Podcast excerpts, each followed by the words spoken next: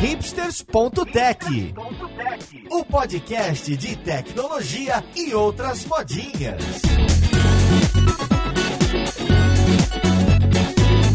Olá, caríssimo ouvinte, seja bem-vindo a mais um episódio do seu podcast de tecnologia favorito. Esse é o hipsters.tech, eu sou Paulo Silveira e hoje a gente vai falar de machine learning, ou em vulgo português, aprendizagem de máquina, ou alguma coisa parecida com essa. Então vamos lá pro podcast ver com quem que a gente vai conversar.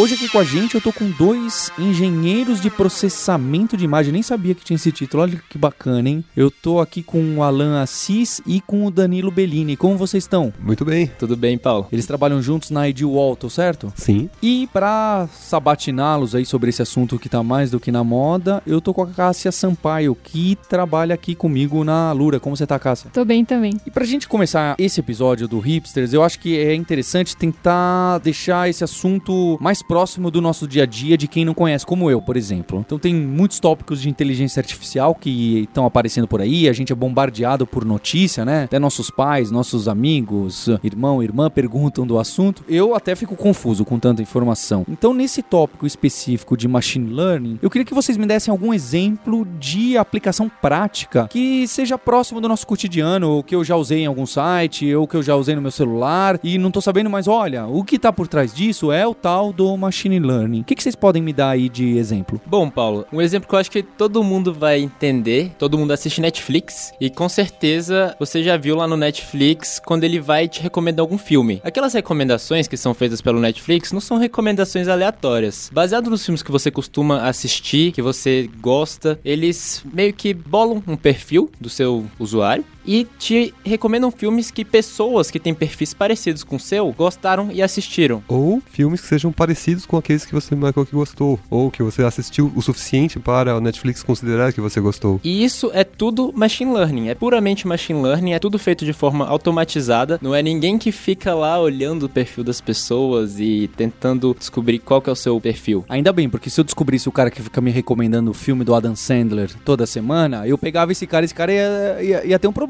viu? esse primeiro exemplo me deixa tranquilo em relação ao fim apocalíptico que os, os robôs vão matar os humanos, porque por enquanto essas sugestões aí são sou-sou aí em muitos casos. Mas legal, é, então esse é um exemplo de machine learning específico, né? Porque às vezes a gente pensa, ah, esse, esse sistema de recomendação inteligência artificial, mas então esse é um caso que a gente pode classificar, de acordo com o que eles usam lá dentro, de machine learning, é isso. Com toda certeza. Existe um outro, por exemplo, que é aqueles aplicativos para identificar qual é a música que está tocando num dado ambiente. Você vai lá e coloca o celular para verificar a música e aí diz, ah, é tal música que está tocando agora. Essa identificação automática da música é um algoritmo de machine learning por dentro que está fazendo isso. Com aquele Shazam e esses Shazam. outros. Um outro exemplo de machine learning que a gente tem na vida real e interage todo dia é no Facebook. Quando você vai lá ver uma foto de um amigo seu e nessa foto tem várias pessoas e tá lá os rostos de todas as pessoas demarcadinhos com os nomes já. Bom, essa aqui é tal pessoa, essa aqui é o fulano B, o fulano A. Essas pessoas, esses rostos são todos identificados automaticamente com o algoritmo machine learning e eles já são associados a determinados perfis. É, o Google Fotos também tem alguma coisa, né? Você marca umas duas, três vezes uma pessoa, aí ele fala, quer que eu adivinhe onde estão as outras fotos com o seu marido, com a sua esposa? E aí ele vai. Então esse também é outro caso de machine learning. Tem no outro caso quando você usa algum software para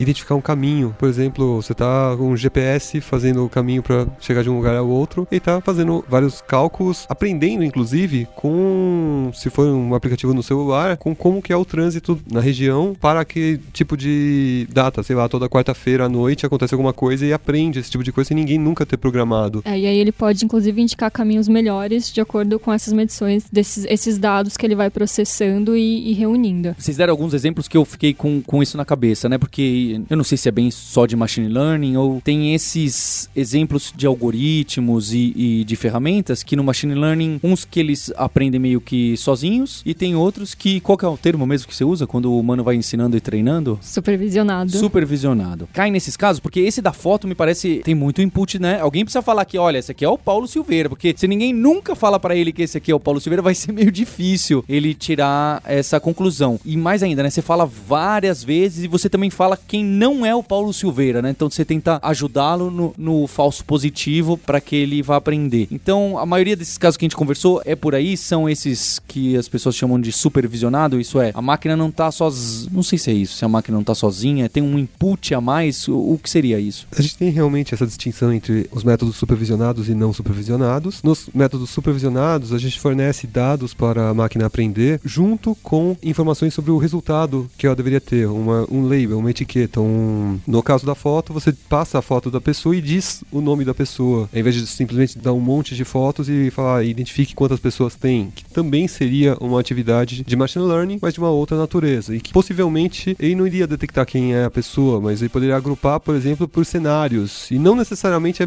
é simples você entender quando ele fez essa separação por um desses casos ou outro, detectando automaticamente agrupamentos, no caso não supervisionado. É, ajudando um pouquinho com a analogia, se você tivesse vários potinhos e você coloca coisas dentro deles, quando é supervisionado, você vai colocar uma etiqueta para falar que tem café, aqui tem sal, aqui tem açúcar. Se você usasse o algoritmo não supervisionado, você pegaria o sal e o açúcar e você caracterizaria ele por outras coisas, jogaria ali dentro e falaria: algoritmo, me fala qualquer sal, qualquer açúcar. Mas você não ia estar tá dando esse nome para ele, né? Ele ia ter que achar um jeito de reunir e diferenciar entre os dois, sem etiquetinha, né? E se tivesse além do sal e do açúcar areia, muito provavelmente ele ia achar que sal e açúcar é a mesma coisa. Exato, e areia é outra, não não supervisionado. Eu tenho uma, uma filha de quase dois anos e eu falo que ela tá quase tão inteligente quanto um framework open source de machine learning hoje em dia, porque esses dias ela chegou e mostrou uma. Tinha uma foto de um touro com aquele brinco uh, no, no, nariz, assim, né? É o touro Ferdinando esse? Não. Não era.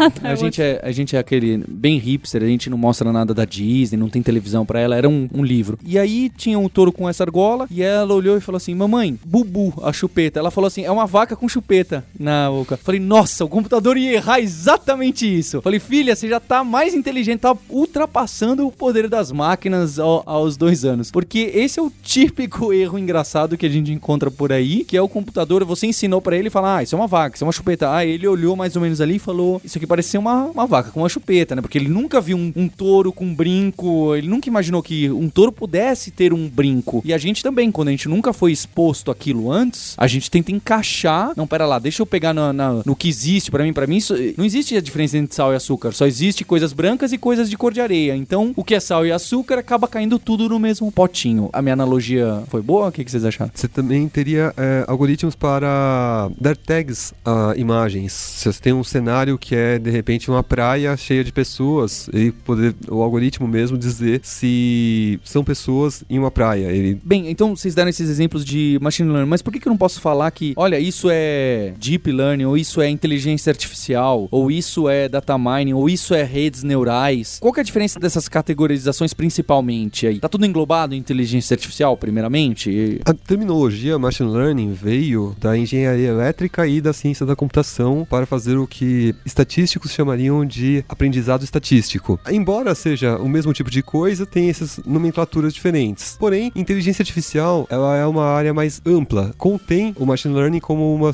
das suas subdivisões. Em inteligência artificial, você não precisa ter um aprendizado, você pode ter uma pessoa que programou mesmo o comportamento e você tem vertentes diferentes e interpretações diferentes do significado da expressão inteligência artificial. Se você poderia classificar não o processo de resolver o problema como inteligente dentro do contexto de inteligência artificial, mas sim o próprio problema. É um problema que demanda inteligência e, portanto, você chamaria qualquer solução a esse problema de solução inteligente. Esse termo que a gente vê em muitos lugares hoje em dia, deep learning, tá na alta, tem um monte de empresas usando Google, Facebook, Twitter, Amazon, tá todo mundo investindo bastante em pesquisa nessa área. Não passa de uma área dentro de machine learning, que consequentemente utiliza redes neurais. É, eu acho que eu, eu coloquei o redes neurais aí no meio do bolo, mas ela acaba sendo uma ferramenta para você implementar e ter resultados em machine learning ou deep learning. Ou... Exatamente, não passa de um tipo de modelo, assim como tem uma série de outros modelos que você utiliza num problema qualquer de machine learning. É, e assim, no caso de redes neurais, foi também veio de uma pesquisa de tentar simular o nosso cérebro de um, de um certo modo. Por isso esse nome. Então, é como se você tivesse de fato neurônios, como simular isso de modo computacional para parecer que você tem neurônios que estão trabalhando ali com impulsos, né? Então você tem inputs e outputs e o que, que isso devolve. Né? A diferença, por exemplo, tem várias classificações de redes neurais, mas o deep learning não deixa de ser, né, esse aprendizagem profunda, você adicionando cada vez mais redes neurais. Você tem, tipo, mais camadas de redes. Esse é o deep learning. Você vai aumentando essa complexidade, diremos assim. Eu sei que a gente tá beirando aí de descrever como funciona uma rede neurais e, e não é o objetivo,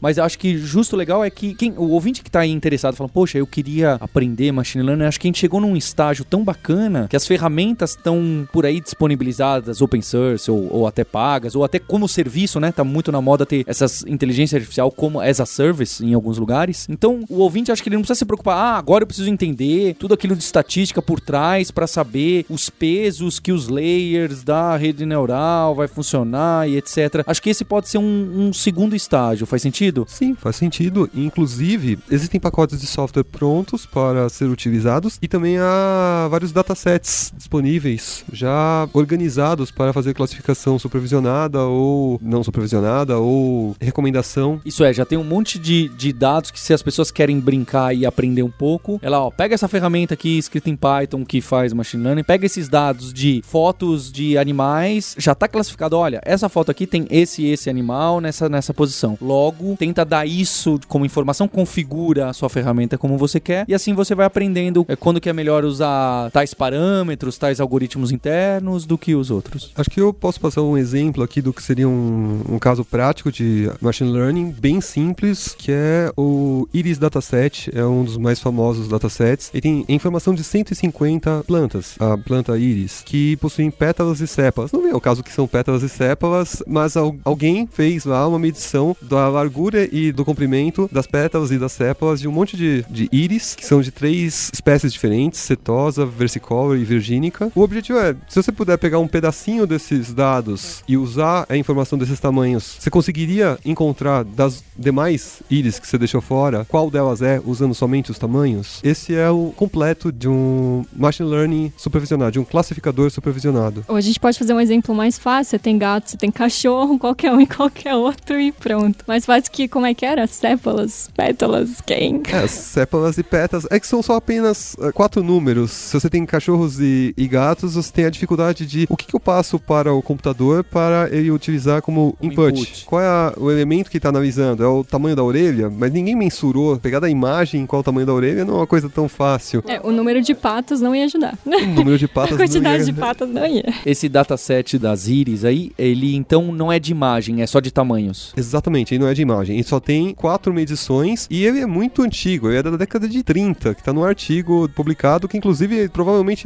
se não o primeiro, é um dos primeiros de machine learning, porém da galera da estatística. Foi criado pelo. O artigo é do Fisher, mas quem coletou o dado não foi o Fisher. O Fisher coloca o autor. Ah, e acabou virando assim, é uma coisa na, na cultura pop do pessoal de estatística e machine learning. Ah, esse dataset, sei lá, o pessoal gostou e, e caiu nas graças. Sim, é um daqueles que todo mundo, quando vai começar a aprender sobre Cai machine learning, é um dos primeiros a, a utilizar, porque ele é curto o suficiente para caber numa página. Você consegue ver todos os seus dados e você consegue trabalhar com eles, mesmo que o seu computador não seja muito bom e tudo mais, ele é pequeno o suficiente para você entender o que está acontecendo, grande o suficiente para deep learning, essas coisas, mas para aprendizado inicial da área é, é muito bom, é didático. Então, esse aí ficou até tão famoso que quando vocês estão fazendo piada lá no almoço, um dá uma cutucada no outro e fala: Ah, você viu aquela planta? É, parece a cepa lá da Iris, não sei o que.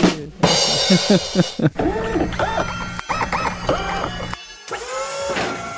A Cássia deu esse exemplo de, ah, saber se uma foto é cachorro e gato, e o Danilo deu esse exemplo de que, olha, isso é mais simples porque são só os números, e aí você tem que descobrir de acordo com os tamanhos, são uns três ou quatro inputs que são numéricos e variam de 0 a 100 só. E realmente, pelo que eu acabo lendo e vejo as reclamações e as dificuldades de machine learning, parece que você decidir exatamente o que vai ser o seu input para falar, olha, não, isso é gato, isso é cachorro, é o, o mais complicado, né? Porque pode ser que você queira decidir se é gato ou cachorro pelo nome do bichinho, certo? Esse seria um um, um input, é uma string. Mas se for uma foto só, a coisa já complicou bastante, né? Porque, ah, pode ser uma foto de em qualquer posição e que você nem sabe em que posição que o cachorro tá e pode ter um monte de outros animais e pessoas. Ah, não, vai ser sempre foto isolada, ele tá sempre olhando pra gente etc. Mas mesmo se, falando de imagem, que é um caso que aparece aí bastante que vocês trabalham com isso, como que eu decido e falo, não, olha, eu preciso limpar a imagem, transformar em preto e branco e pegar a distância entre os olhos e saber qual é a distância e tamanho disso disso disso. Como que eu começo a decidir, afinal, qual vai ser os inputs para eu poder colocar na ferramenta que for, independente de ser rede neural e tal, porque vamos considerar por enquanto que é uma caixa preta, e é, né, de um algoritmo lá que os caras com PHD inventaram, o pessoal do Open Source escreveu, eu só quero dar um input. Mas como que eu trabalho para decidir qual vai ser isso? Bom, hoje em dia, falando do caso específico de reconhecimento de objetos, imagens, o estado da arte já há alguns anos é utilizando o Deep Learning. E o legal do Deep Learning é exatamente que você pode dar a imagem, você não precisa dar esse tipo de informação, como fazendo detecção facial, por exemplo, você não precisa dar esse tipo de informação como distância entre olhos, onde está o nariz, você simplesmente dá a imagem e ele cuida de todo o resto. Não vai ser especialista essa caixa preta, né? E é meio que a ideia é ele que vai decidir se a distância entre os olhos faz sentido ser um separador ou não. Às vezes, putz, você achou que era isso, mas olha só. E às vezes é até difícil, né? Porque tem tantas camadas, a, a gente acaba realmente uma caixa preta e você não sabe dizer como que ele separou o gato e o cachorro e ele usou uma característica ali super difícil. Sim, porém, existe um, um custo associado a, ao uso do Deep Learning. Você precisa ter muitos dados para que a,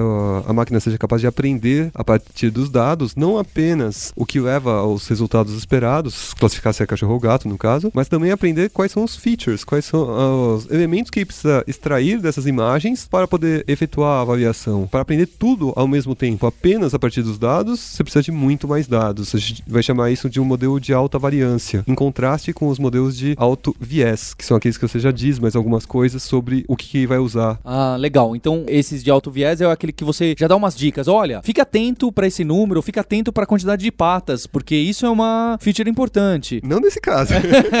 Simi-oscilate, pronto.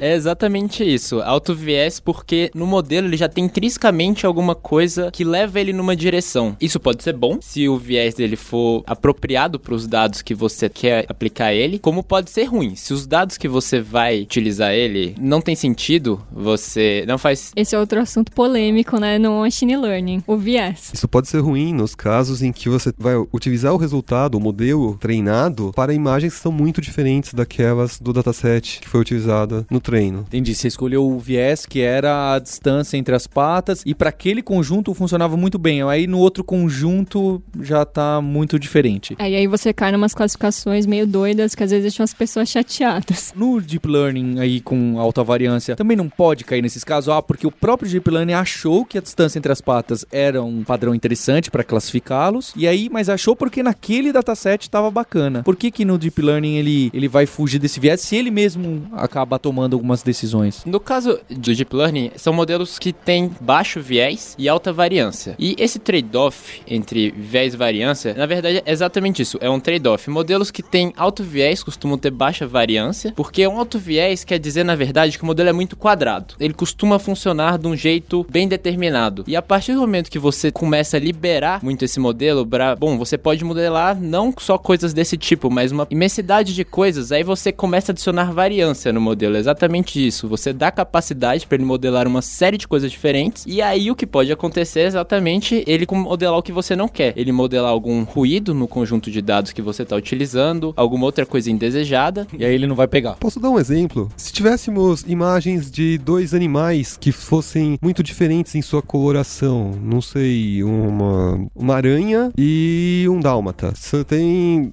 são imagens muito diferentes, são muito diferentes um animalzinho do outro. E se a gente pegasse não apenas a imagem com o background, mas alguém já recortasse pra gente, então o nosso input já é não só a imagem, mas a região da imagem que tem o animalzinho. E você só quer saber, é uma aranha ou é o dálmata? Para fazer essa classificação, a gente pode fazer um modelo de alto viés. A gente talvez simplesmente pegar a cor média já seja o suficiente para classificar entre um e outro. Passa isso como o parâmetro, o único parâmetro. Qual é a cor média de todos os pixels? E esse é um modelo de alto, alto viés. Por quê? Altíssimo. Né? Altíssimo viés. Nós estamos reduzindo a informação, se for RGB, três colunas, uma cor. Por outro lado, o modelo de alta variância, a gente passaria a imagem inteira. Deixa que ele se preocupa em identificar o que é a imagem do animalzinho e o que é o fundo profundo, porque esse é um primeiro passo que de alguma forma ele tem de aprender para poder fazer a classificação, para depois disso encontrar elementos dos animaizinhos que sejam suficientes para separar um do outro. Claro, se a gente pegar um modelo de alto viés e de repente colocamos tinha aranha, tinha o dálmata e colocamos uma formiga também, aí a aranha com a formiga provavelmente, se não for uma aranha aranha marrom com uma formiga vermelha, pode se confundir. E aí precisamos usar outros features, outras colunas da nossa tabela de dados. É, Eu acho que é também por isso que é sempre importante quando a gente fala de machine learning ressaltar o quanto os dados que você está alimentando ou treinando também precisam ser bem escolhidos, porque para não cair nessa condição de identificar ali de uma maneira que a gente não quer. Aliás, vale até, aproveitando a deixa, a limpeza dos dados para preparar tudo para fazer esse treinamento costuma levar mais tempo, mas muito mais tempo, Do que treinamento. do que o treinamento e o uso posterior e até a implementação do algoritmo. É, isso mostra a importância de tudo estar bem redondo e be- bem pensado. Cerca de 90% do tempo você vai ficar limpando dados. Essa é a ideia. Outra coisa importante também é que você vai treinar um modelo de machine learning para usar ele em algum lugar. A não ser que você esteja realmente experimentando, brincando com aquilo ali para aprender, mas no mundo real você vai treinar um modelo e você quer aplicar ele. É extremamente importante lembrar, o que muitas pessoas não lembram, que os dados que você vai usar para o treinamento desse modelo tem que corresponder aos dados que ele vai ver na prática. Uma coisa que acontece muito é: ah, eu tô treinando, eu tenho esses dados aqui, vou treinar meu modelo, beleza, tá pronto, vamos botar em produção para rodar. Mas os dados que estão chegando em produção não são nem parecidos às vezes com os dados que você usou para treinar seu modelo e obviamente eles não vão funcionar. É, A ideia é treinar com coisa que você já sabe, com inputs que já foram usados. Você não tem o algoritmo pronto e as pessoas estão te mandando imagem pra você validar. E você tem um, não sei, um turco mecânico ali e você tá na mão classificando. É melhor você já usar esses dados reais do mundo real e não, eu acho que o input vai ser desse tipo, que aí vai ser complicado. É exatamente isso. A ideia é que você utiliza dados para treinamento, exatamente os dados que ele vai ver na prática quando ele estiver sendo rodado em produção, porque, bom, a gente a ideia do treinamento é que o modelo generalize, que ele consiga funcionar bem dados que ele não viu na hora do treinamento, mas se os dados que ele for ver forem muito diferentes dos dados que você usou para treinar, não há generalização que vá fazer ele funcionar. Em outras palavras, o dataset tem de ser representativo. Ah, boa palavra. É, é um termo que se usa. Sim. Eu fiquei com uma ideia aqui porque eu já vi um- alguns casos, né? Além desses artigos da mídia aí de machine learning que eu achei interessante. Aí eu tava pensando, poxa, como que resolve esse? Que era o caso, ah, detecção de se tem um, um gatinho na foto. Ah, tem. Aí o cara acerta 99,9 mais do que o ser humano. Aí na primeira imagem que aparece um gato de costas, ele já não consegue detectar. Esse artigo me marcou porque, de novo, a minha filha viu desses animais que só aparecem no, no livro, porque você não vê, né? Hipopótamo, certo? Você não vê aí no dia a dia. Zoológico. É, boa, ela ainda não foi. Mas ela viu o hipopótamo, tava de costas, assim, no desenho, e ela falou, "Hip- hipopótamo. Não era esse caso, porque ela não sabe falar hipopótamo. Mas era um outro animal e ela reconheceu, e na hora me marcou. Eu falei, poxa, ela sabe. Aí eu tava tentando pensar, como que ela sabe se ela nunca viu um hipopótamo de costas pra falar que é hipopótamo, né? Ah, é a cor, é, mas não é só isso. É porque ela já viu um ser humano de costas e ela sabe que costas tem aquela. E ela trouxe aquele aprendizado pra um outro contexto um pouco diferente. Isso aparece, essa necessidade aí, eu já tô falando uma coisa, né? Eu já tô chegando no extermínio dos humanos. Esse tipo de complexidade chega do, assim, ah, peraí, olha, aqui tem o algoritmo de detecção de imagem para seres humanos, mas aquele que você usou para animais, aproveita também e põe tudo junto, porque se precisar, cai ali, sei lá, cai na rede neural ali dos bichinhos, cai na mesma dos seres humanos e uma coisa aproveita do outro. Porque é meio assim, né? A gente utiliza um aprendizado de outro contexto e aplica, né? A nossa capacidade de abstração é muito grande. Isso dá pra fazer, eu imagino que dê pra fazer, mas é feito, aparece esse tipo de cenário de você aplicar. Olha, eu treinei isso aqui pra uma coisa, mas agora eu vou também treinar com outra coisa de outro contexto porque eu já vou ganhar. Colocando com um exemplo mais prático. Então vocês têm um, um algoritmo pra detectar face, só face. E agora não, eu quero detectar o corpo inteiro. Aproveita alguma coisa de quem você treinou pra detectar face pra falar, ah, porque ah, vai que aparece só um metade do corpo, como ele já detectou a face, ele já vai saber que ali tem um corpo. É, isso é aplicado, reaplicado ou é, eu tô muito na ficção científica? Nesse caso da face, você treinar um modelo para detecção facial e você querer aplicar ele pro corpo inteiro, eu acho que é um caso um pouco mais difícil. É, Um bocado mais difícil. exatamente. Mas Eu tô, tô desafiando vocês aqui. Mas tem uma coisa que é feita no mundo real. Por exemplo, eu treinei um modelo para detecção de objetos e esses meus objetos podem ser animais, aviões, carros, pessoas, uma série de coisas. Eu quero usar na minha no produto que eu vou desenvolver aí um modelo que detecta, por exemplo, fotos de mochilas. E mochilas não estão nesse dataset que eu treinei esse modelo inicialmente. Ótimo. Mas, como eu já disse, esses modelos de deep learning, você dá, fornece a imagem inteira, crua, ali para ele, e ele aprende a falar se a imagem é de um cachorro, de um gato ou de alguma outra coisa. Como é que ele faz isso? Ele aprende a detectar, primeiramente, características nessas imagens que sejam úteis para ele fazer essa classificação. Então, eles são compostos de várias camadas, e numas camadas, as primeiras camadas, por exemplo, ele pode aprender a detectar contornos, coisas bem simples, e a partir desses contornos, numa próxima camada, ele consegue detectar formas como bolas, triângulos, quadrados, e a partir disso ele vai formando coisas mais complexas. Dando um exemplo mais palpável, por exemplo, um modelo para detecção facial começa detectando contornos, usando contornos ele começa a detectar formas como círculos. E a partir disso ele consegue detectar olhos, nariz, boca, a partir disso ele já consegue detectar o conjunto dessas coisas e aí no final ele chega numa face. Eles são modelos que têm uma estrutura meio hierárquica e você pode aproveitar tudo isso do início para Para ser a entrada de um novo modelo que vai ser treinado do zero, porém já utilizando os features, as características que era de um outro modelo. Ah, então dá pra você, olha, você treinou esse dataset aqui e gerou essa maquininha aqui, dá pra falar, não, olha, esquece esse dataset, mas reaproveita, você já sabe separar triângulo e bolinha, isso a gente não sabe o que é exatamente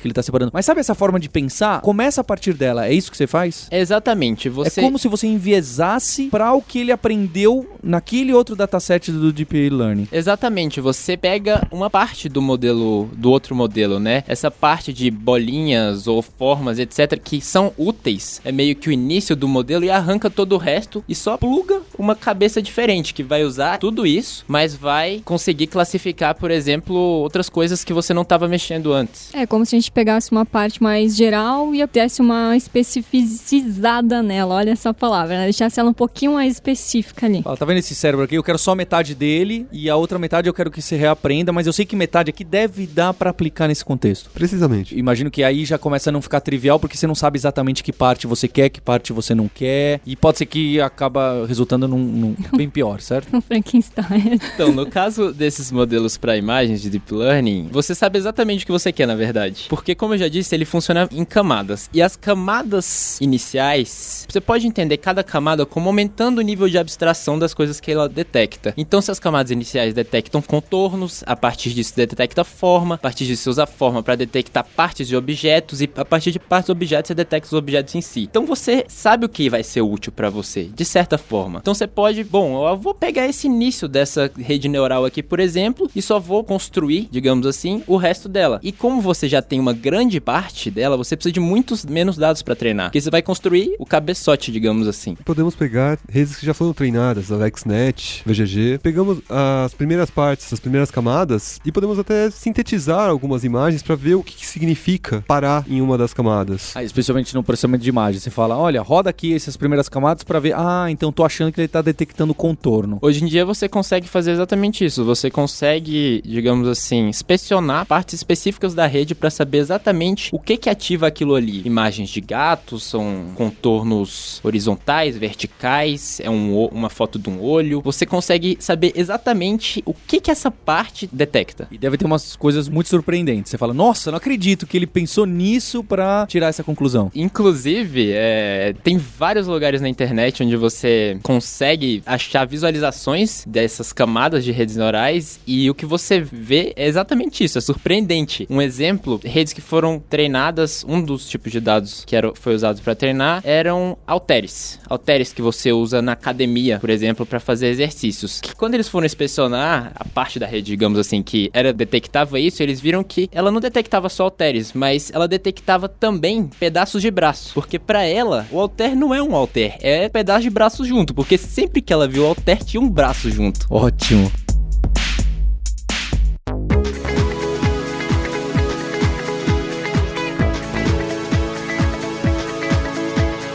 A gente citou aqui várias aplicações e casos e, e um pouquinho como funciona, sim. Mas eu imagino lá, para você implementar essa rede neural, tudo na unha do zero, mu- muito complicado. E o que a gente falou é que já tem muita coisa pronta, de graça ou paga, como um serviço. Quem vai usar agora essas ferramentas? Quais são as duas ou três que aparecem o tempo todo para quem tá começando? Ah, baixa esse pacote ali, instala isso aqui, que inclusive tem um formato visual que você fala, ah, esses são os meus dados, esse é o que eu treinar. Deve ter até coisa que eu imagino que o cara não precisa nem programar, né? Ele vai lá e, e categoriza, treina e fala, roda. Como que é esse começo? Quais são as principais ferramentas? Bom, realmente hoje em dia você usar ferramentas de machine learning está muito fácil. Por exemplo, a Google tem o Google Vision, onde você consegue fazer uma penca de coisas com machine learning. Você pode usar o sistema de classificação de objetos dele para imagem. Então, você dá uma imagem, ele te devolve os objetos que tem ali, o sistema de detecção facial, o OCR. Então, você dá uma imagem com texto, ele te devolve o texto. Isso é tudo machine learning que você consegue usar Alan, esses são exemplos, então, pro ca... pra pessoa já usar mais pronto ainda. Exatamente. Isso seria no caso que ele já Já sabe qual é o problema que ele quer resolver, é um problema clássico. Exatamente. É, as empresas têm modelos prontos para várias coisas. A Google, a Microsoft, a IBM, as outras empresas que não estou citando aqui, mas não é, é apenas por esquecimento, não estou depreciando ninguém. Já tem bastante disso pronto pra, então, para esses domínios direto. Olha, você quer detectar e separar os objetos? Usa esse aqui. Inclusive, a empresa em que trabalhamos, a Edgewall, fornece de Opa. detecção de face match. Então, se para esses domínios mais clássicos já tá totalmente pronto, mas e se eu quero uma ferramenta, ok, um, um nível um pouquinho mais difícil? Eu quero treinar porque eu quero detectar se é leão ou leopardo. Imagino que não esteja, não haja algo exatamente para isso. Aí, quais são as ferramentas mais próximas aí do, do end user ou do end programmer, assim, de Eu acho que o leão e o leopardo é um caso difícil. Vou pegar um caso mais simples, pode ser? Existe um outro dataset clássico que a gente não citou, que é o Eminist. O Eminist é um monte de números não digitados, escritos à mão pelo correio americano, se não me engano, que alguém organizou tudo em imagens de 28 por 28 pixels. E existe um outro dataset que é, um, não lembro agora o nome, mas é um pouco menor, com imagens, quanto? 8 por 8 pixels, é menor ainda. E esse daí vem até com uma das bibliotecas famosas para fazer exatamente esse tipo de tarefa, que é o scikit-learn. É- É uma biblioteca do Python, você programa em Python, é programação, então não é arrastar bloquinho com mouse, é, tem de digitar um código, mas não é um código assustador, é um código que você fala, ah, esses são meus dados, você pluga lá e fala, ponto fit, passei os dados. Legal, tá treinado. Vou lá, ponto predict, põe os dados e tá legal, tá lá o resultado. Se eu quisesse resumir o scikit-learn, eu poderia resumir em três verbos, três métodos: fit, predict e um outro que seria anterior ao predict, nos casos de pré-processamento, que é o transform. Se você se lembrar desses três métodos, eles resumem o que é o scikit-learn inteiro. Tem um curso é, no ano passado, no final do ano passado, eu organizei um curso para a comunidade Python, gratuito, de scikit-learn. Era um tutorial, numa noite inteira, hands-on, todo mundo mexendo com código, e eu disponibilizei ele no GitHub. Tá lá um notebook que, passo a passo, escrito em português, como iniciar machine learning usando o scikit-learn, sem precisar saber os algoritmos, sem precisar saber estatística, só precisando saber o, o básico de Python para poder acompanhar o que está sendo usado. Legal, esse me parece ser um excelente primeiro passo para quem quer trabalhar, porque aí você já escondeu estatística, escondeu as redes neurais, escondeu o palavreado dos papers em-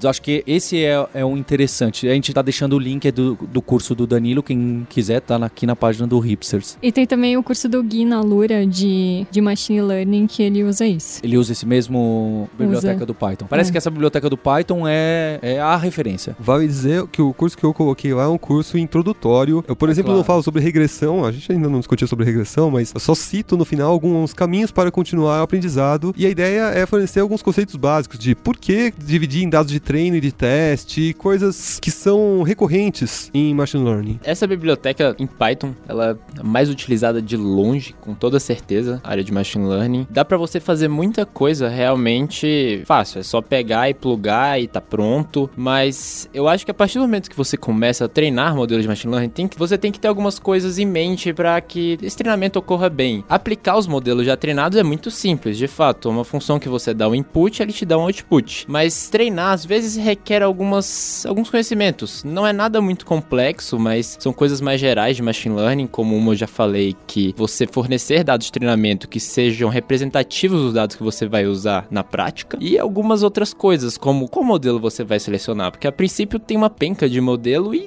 nem todos vão funcionar bem para o problema que você deseja que ele funcione bem. Então é muito importante também você escolher um modelo bem. Tem modelos que para determinados problemas funcionam muito bem off the shelf, você só pega e pluga, ele costuma funcionar bem. Tem outros que realmente requerem um ajuste fino ali, cuidadoso. De numerozinhos, parâmetrozinhos mágicos. Exatamente isso, exatamente isso. Parâmetros que você tem que ajustar na mão. E daí vem a- voltando aquele assunto da di- distinção entre os nomes Machine Learning e Statistical Learning, o nome usado por cientistas da computação e engenheiros eletricistas, contra o nome usado por estatísticos. É, embora eles tratem da mesma coisa, existe um certo viés de comunicação e de interpretação de como esses modelos são treinados e do resultado e do que queremos. O estatístico está muito mais preocupado, às vezes, com inferência, por isso ele tem uma outra, um outro viés. Enquanto que em Machine Learning, é, a gente está querendo um modelo para ser prático, para usar, e não importa muito saber a fundo o que está acontecendo. O que a gente pode fazer são duas abordagens. Uma abordagem é sair chutando vários tipos de modelos ou parâmetros e ver qual ficou melhor pro seu caso.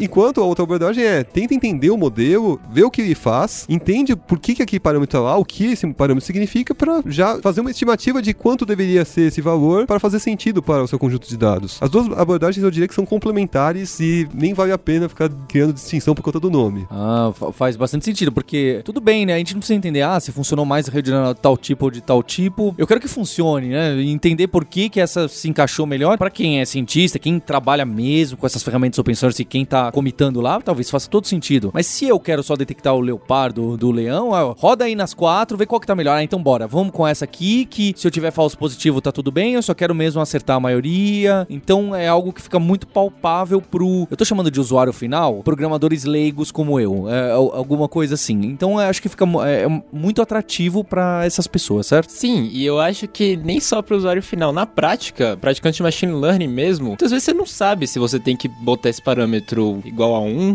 10, 100, menos 1. O que você faz na prática, praticando machine learning, é- é exatamente isso. Muitas vezes você bota uma penca de parâmetros e fala para testar todos e ver qual que é o melhor no final. Até o prático. Machine learning no machine learning. né? Busca aleatória, né? Já faz. Uma busca binária, sei lá, eu que ali no meio pra ver o que que vai. Busca um assunto de inteligência artificial. Boa. Já dando um. aproveitando aí pra dar um exemplo. Algoritmos genéticos fazem uma forma de busca aleatória. E tem gente que aplica algoritmo genético em cima dos parâmetros das redes que ele vai usar pro machine learning. Exatamente. Gente do céu.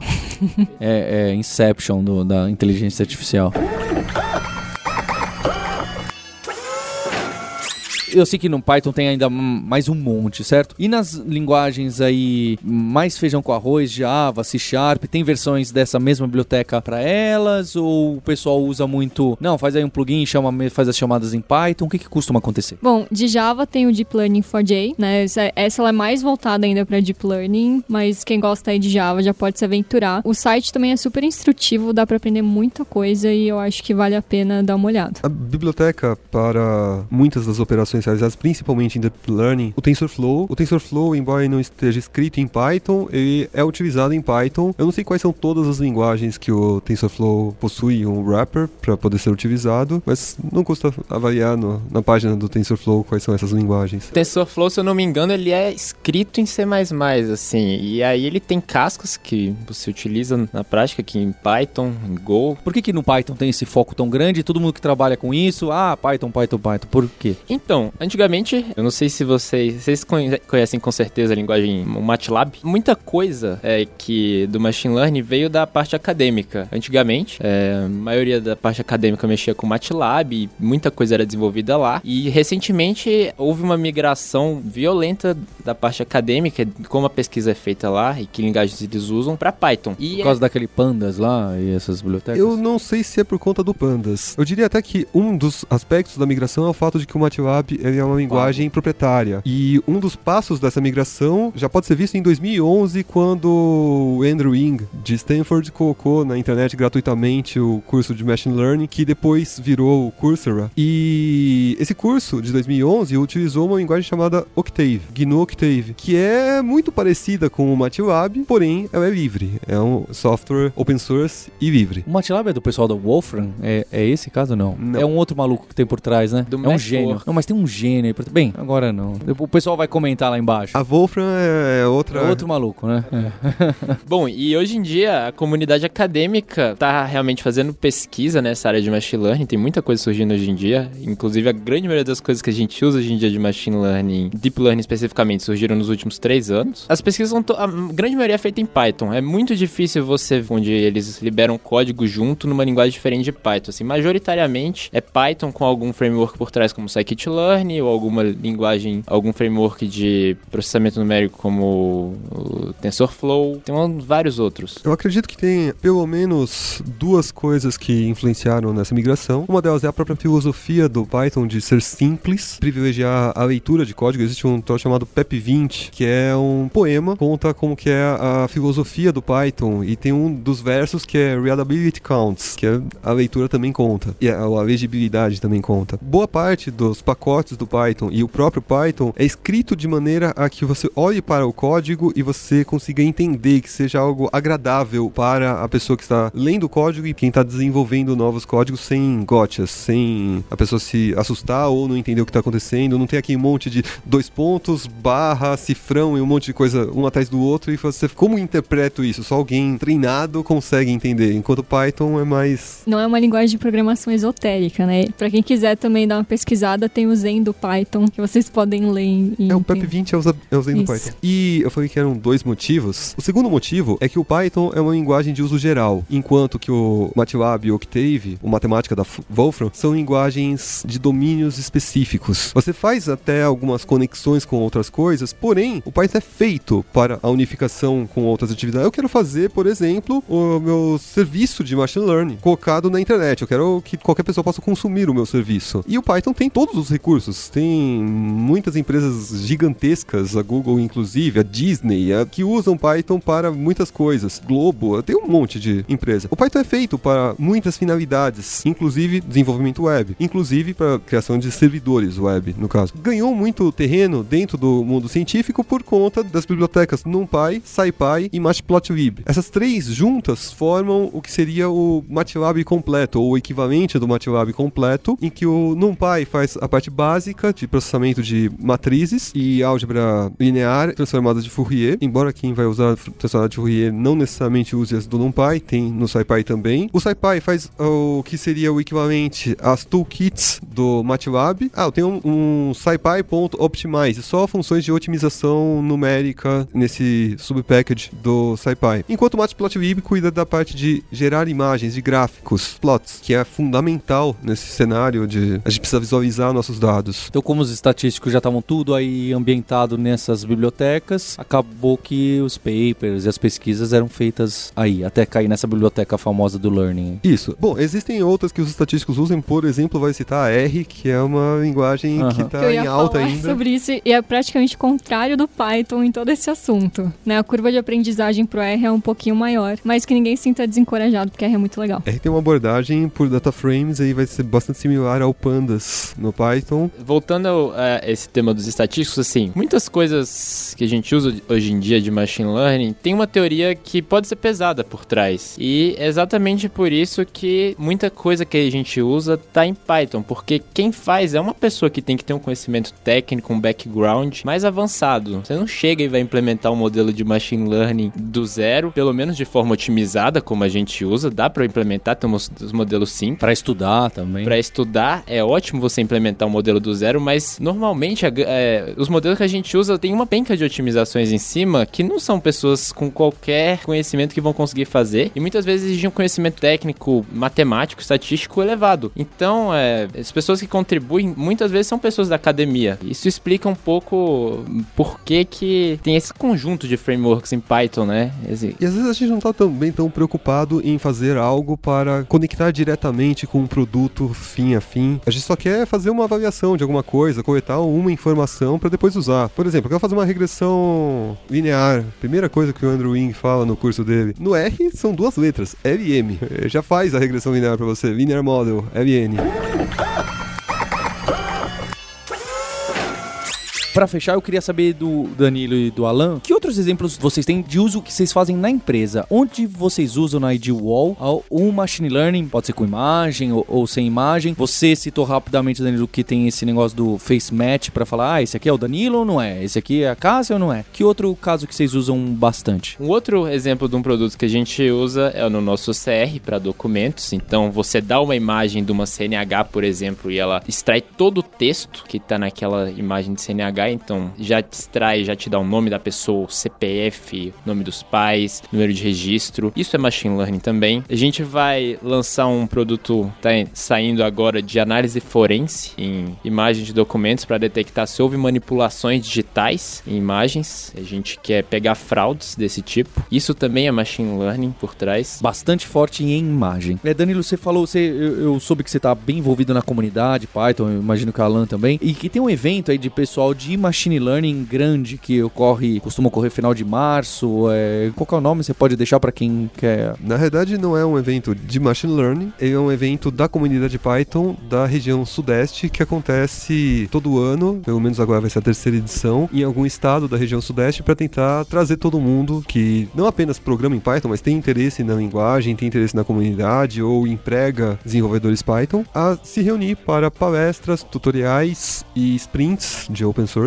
durante os dias 30 31 de março e 1 de abril, tá pertinho já. Esse evento não é exclusivo de machine learning, vai ter muita coisa sobre ciência de dados, inclusive será falado sobre o scikit-learn com toda certeza. E quem tiver interesse, tem outros assuntos também. Vai ter coisas sobre o web, vai ter sobre pessoas, sobre como que o Python está ajudando pessoas, sobre, por exemplo, o projeto Serenata de Amor, que a gente deveria ter falado antes, que é um projeto de machine learning que tem muita influência para a sociedade brasileira atual. E para você ouvinte que sempre reclama que a gente nunca teve um episódio focado em Python, você vai continuar reclamando, mas não por muito tempo. A gente vai resolver esse problema, calma lá. Agora foi o de machine learning, teve esse foco de Python. Eu queria agradecer bastante o Alan e o Danilo pelo tempo deles, é, lá do pessoal da ID Wall, que a gente gosta bastante. A Cássia Sampaio também, obrigado, Cássia. E fica aí o convite até para vocês olharem lá no hipsters.jobs, o pessoal da ID Wall sempre publica vaga por lá. Tem bastante vaga de outras empresas também para trabalhar com machine learning, com muita coisa de inteligência artificial. E não se esqueça que você tem um compromisso na próxima terça-feira. Até o próximo episódio. Hipsters, ponto abraços. Tchau.